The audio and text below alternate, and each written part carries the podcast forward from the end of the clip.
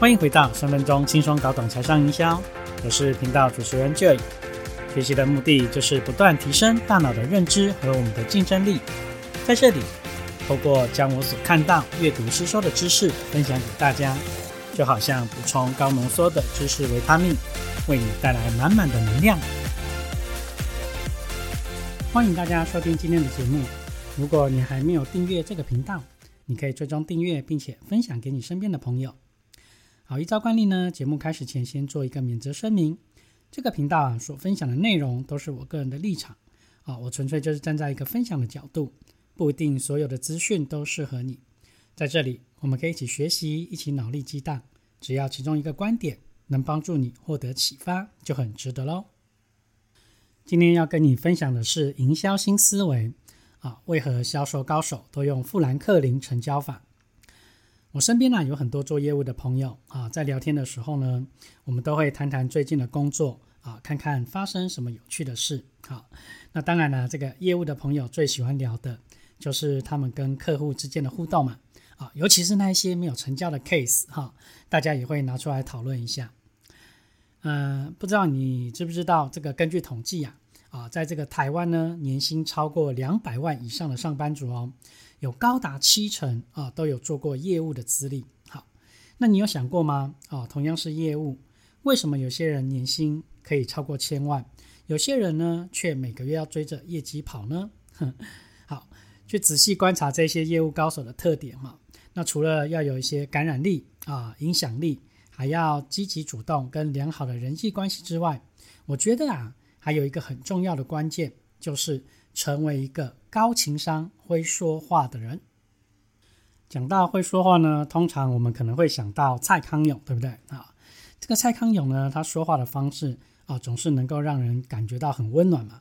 那他说话总是可以面面俱到。好，那话人人会说啊，但是要说到心坎里，就需要练习喽。好，也就是说，这个说话的技巧啊，是可以透过学习可以变得更好的。嗯，我喜欢这个《功利的世界》这本书的作者咪蒙哈，他总结了十六条说话的方法啊，只要把这十六条说话的方法学起来，我们就能有效的提升自己说话的能力。好，那 Joey 呢，就先来跟大家分享这十六条说话的方法，好，让我们也可以成为一个高情商、会说话的人。好，那第一条呢，就是把不对改成对。嗯，很多人讲话常常很习惯在第一时间否定对方啊，这个很容易让对方感到反弹哦。好，例如说，诶，我觉得你说的不对，诶，啊，你讲的东西有问题等等的。好，那我们可以怎么做？我们可以改成是的，对的，好，然后在后面接自己的看法啊，这样子的沟通方式啊，就会让彼此更愉快。那第二个呢，就是在谢谢的后面加上你。好，虽然说谢谢。跟谢谢你只差了一个字啊，但是呢，给别人的感觉就差很多哦。好，这个谢谢的说法是一种泛称嘛，但是谢谢你的说法呢，啊，表达的却是对某个人的感谢。好，第三个就是请求帮忙的时候，在结尾加上好吗？好，例如啊，很多人在请求同事帮忙的时候，常常会使用这种命令的语气啊，其实这是不好的啦。啊，在这种情况之下，只要在结尾上加上“好吗”这两个字，啊，就会让对方听起来啊是像一种用这种商量的语气，而不是命令的语气。第四个，聊天的时候少用我，多用你啊。那大部分的人在聊天的时候啊，通常都是以自己为中心啊。那每个人几乎都希望多聊聊一些跟自己有关的事情嘛。所以在聊天的过程当中啊，多用你这个字呢。可以让对方更有表达的空间。好，那第五个呢，就是多用“我们”这两个字啊。举例来说，像是“诶，我们今天啊要去哪里玩呢？”好，我们周末要去哪里玩呢？好，等等。你看，像“我们”这两个字啊，就会让对方听起来啊，像是彼此走在这个同一条船上嘛，啊，是属于同一个阵线的。好，简单的说呢，多用“我们”这两个字，可以迅速拉近彼此的关系。那第六个就是赞美别人要多称赞细节啊。那每个人当然都希望被别人称赞喽，哈。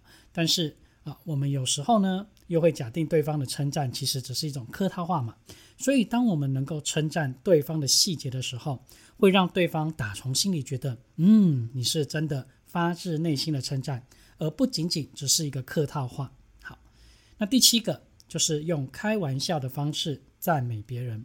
啊，举例来说呢，当我们看见有一个人在社交网站上啊贴了一张身材火辣的照片的时候，我们可以这么说：哇，这真的太犯规了，对不对？哈，其实这个就是一种开玩笑的这种赞美的方式嘛。好，那第八个，不能睁眼说瞎话。好，那讲到赞美，每个人都喜欢听别人赞美自己，但是呢，我们喜欢的是真诚的称赞，而不是虚伪的。也就是说，我们称赞的点必须是对方真正的优点。好，第九个，当面说对方的坏话，背后说对方的好话。嗯，很多人在社会上啊，常常会在别人的背后啊说对方的坏话，然后呢，当面说对方的好话。其实啊，这是很糟糕的方式哦。我们应该反过来才对啊，要当面说对方的坏话，然后在背后说对方的好话。好，第十个就是永远别伤害对方的自尊。好，那跟朋友之间，我们可以相互的争论啊，互相的开玩笑啊，但是在争论的过程当中哦，大家记得一定要谨慎哦。好，就是不能伤害到对方的自尊。好，当一个人的自尊被伤害了，其实这种情感上的裂痕啊，通常是很难以弥补的。好，第十一个，看破但是不点破。好，当某一个人呢处在一种就是这种非常尴尬的情境之下的时候呢，啊，这个时候我们就要打住哦，而不是继续的挖苦对方，因为啊，你直接点破对方啊，会让对方难以自容，那这很容易造成友谊上的伤害。第十二个呢，就是永远要照顾少数的弱势族群啊，在一些聚会的里面呢，啊，可能有一些人是要讲啊，而有一些人可能他话不多嘛，啊，比较没有参与感。那一个高情商会说话的人啊，懂得在适当的时候让这些少数的人加入参与啊，不要让他们有一种自己被隔离的感觉。好，那第十三个就是要适当的自嘲啊，自嘲的好处之一呢，就是当我们坦诚自己的一个缺点的时候啊，会让对方感觉到我们是坦诚的。好，那当然呢，这个适当的自嘲啊啊，也能够让别人更喜欢我们。那第十四个就是安慰别人的时候，你也可以讲讲自己悲惨的故事啊。当我们在安慰朋友的时候，切记千万不要聊自己意气风发的事啊，这个会对你的友谊造成伤害。相反的，在安慰朋友的时候，你可以讲讲自己悲惨的故事啊，这可以让对方变得比较乐观啊，让对方认为说啊，原来并非只有自己有过这样子的遭遇。那第十五个呢？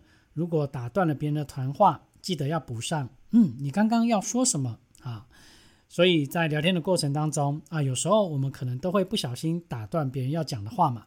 那如果碰到这个时候哈，我们讲完自己的话的时候，你要记得问问对方，诶，你刚刚要说什么啊？让对方能够把自己原本要说的话给说完。第十六个，千万不要说你懂我的意思吗？哈，这句话的这种潜台词啊，其实就是。我已经讲的这么清楚了，你怎么还不懂啊？哈，是不是啊？相反的，我们可以说啊，我刚刚说的话有清楚吗？哈，这样说的意思是，如果没有说清楚，我可以再讲一次，而不是直接指责对方听不懂。好，那这十六条法则听起来好像有点多，对不对？啊，但是我们只要抓住一个关键点啊，那就是站在别人的立场来去做思考，并且呢，同时具有这个同理心。啊，你说的话就会有温度啊，当然也容易去感染身边的人。好，那有一句话是这么说的啊，智商决定你的下限，而情商决定了你的上限。啊，所以会讲话的人更容易建立起自己跟别人的信任感啊，也更容易获得别人的好感啊。那当你建立了更多的信任感，也意味着更容易成就啊你的商品或是你在推广的一个观念哦。当然啦，不是会说话或是站在别人的立场就一定会成交嘛。那有时候呢，case 也谈的差不多了啊，顾客也很有兴趣，但就差那个临门一脚。好，那这个 case 就是悬在那边没有办法缔结。好，所以之后你每次要跟进的时候啊，心里是不是总是有一些纠结啊？好，那其实我要跟各位分享的是，这个销售流程的缔结啊，有时候成交并不是一定都会是 yes 啊，有时候 no。也算是一种成交啊，不用太在意啊，这些都只是销售的过程而已。好，那成功的销售人员知道没有 no 哪来的 yes，对吗？好，那今天呢，我们就来谈谈什么是富兰克林成交法啊，希望对提升你的成交率有帮助哦。这个富兰克林呢，是美国一位白手起家的企业家啊，在他创业的过程当中啊，总是要在做一些重大决定的时候啊，他就会拿出一张纸啊，一支笔，在纸的中间呢画出一条线，然后把所有决定同意的理由写在纸的一边。那把这个反对的理由写在纸的另外一边。好，那这样的做法可以让他能够更直观、更冷静的这个研究分析，好来做对这件事情的决定啊。好，而使用这个方法，最后做出的这个决定啊，啊，往往都是正确的。所以呢，这样子的一个方法啊，就被销售人员运用在这个销售的流程当中啊，以及跟顾客的谈话当中啊。同样都可以取得一个很棒的效果啊！大家就把这个方法呢称为富兰克林成交法。那这个方法也非常适合那一些没有主见啊、有选择障碍的朋友啊。你看，我们每天早上啊，从起床到睡觉啊，都要不停的做选择嘛啊，小到要吃什么东西啊，大到可能要选择自己的未来等等哈。那如果说只是选择要吃什么东西啊，问题当然是不大啦啊。但是如果呃是要做一些重大的决定的时候，哇，那可要好好的去思考一下呢啊！但是我也有发现哦，很多人在做选择的时候，都会陷入那一种二选一的困境当中啊。那什么是二选一的困境啊？就是会有非输即赢、非对即错的观念。好，那这个时候你就可以拿出一张白纸，从中间画一条线啊，在这个左边的选项下面写出想选。这边的理由，那同样的，在右边的选项下方也写下理由，这样子就更能快速的帮你理清一些盲点。好，你看，像现在经济不景气啊，工作压力越来越大，很多人就开始思考是不是要离职去创业啊？啊，这个时候你就可以运用富兰克林成交法，在左边的上头写着优点啊，右边的上头写着缺点，接着。就开始把你烦恼的事情啊，比方说啊，离子的优点啊跟缺点啊，分别写在两边。好，那当你写完之后，把两边的优缺点啊，依照重要性或者是这个复杂程度，这个打上分数。好，那这个分数呢，就可以依照你的主观来去决定啊，最高是十分嘛，最低是一分。那最后把这些分数加总起来，那如果这个优点高于缺点的，诶，这个时候啊。我们就可以考虑是不是要来做这个决定啊？如果是相反，那当然也考虑是不是不要做呢？我再举一个减肥的例子哈，我们想象一个画面哦啊，一个减肥教练啊，已经有一个潜在的顾客，他想要开始减肥，但是啊，这个顾客还有一些疑虑，还没有成交就对了啦哈。那这个时候呢，他们两个碰面了，在最后的临门一脚这个缔结当中呢，这个减肥教练啊。就拿出一张纸跟笔，然后呢，跟他的这个潜在顾客来做一个减肥的优缺点比较，让顾客啊把减肥的优点啊是什么写在一边啊，比方说，也可以变得更自信啊，变得更漂亮啊，啊，可以穿回很多衣柜里面不能穿的衣服啊，甚至可以把身材回到二十岁的样子。好，那还有一个重要的是什么啊？就是。告诉顾客，你现在不减肥啊，这个肥呢是会越来越肥啊，所以现在减肥的成本是比较低的，也比较容易啊。你放着不去理它，这个时间跟费用也会更高嘛啊，所以这个就是现在减肥的优点。好，那减肥的缺点是什么呢？啊，其实就是没有办法吃零食啊，没有办法随性的过生活啊，啊，可能每天要坚持的流汗运动啊，好，要有纪律的早睡早起啊。最重要的还有一笔支出嘛，啊，所以我们把这个减肥的缺点跟优点罗列一下啊，其实这个时候啊，消费者啊，就是我们的客户一定会有答案的，啊，那比起自信、美丽、穿漂亮的衣服，啊，那一些没有办法吃零食、要坚持运动，这些又算什么呢？哈，是不是？所以这样子的比较啊，还比较直观啊，顾客也能够把真正的疑虑都写出来。那这样子，我们也比较容易找到顾客真正的需求点啊，有利于成交嘛啊，即使不成交，未来也很容易再跟进再促进成交。所以啊，我们现在就来讨论啊，这个富兰克林成交法使用的时机在于什么时候呢？啊，就是这个客户依然对我们的产品跟服务有兴趣，只是还没有做最后的决定啊。这个时候的临门一脚，你就可以使用富兰克林的成交法来提高成交几率。好，那有机会大家也可以试试看，或许啊会有意想不到的结果哦。那如果我们可以用正确的方法来成交，哈，就像这个销售高手啊，都用富兰克林成交法，他们的原因是什么？就是因为要留给顾客一个好印象嘛。好，你去想哦，你如果勉勉强强让顾客成交啊，他也心不甘情不愿的啊，请问他会认真的使用你的产品跟服务吗？啊，我想一定是不会的嘛。那如果都不会认真的用产品或服务，哇，当然更不可能会转介绍顾客给你，不是吗？所以你未来的服务跟转介绍的机会都没有了啊！这样子你的销售只是越来越累而已。所以各位千万记得啊，用这个富兰克林的成交法来提高成交的几率之外啊，还可以让你啊轻松的啊让你的顾客来帮你做转介绍。好，那今天的内容希望对你在营销的过程当中都有帮助哦。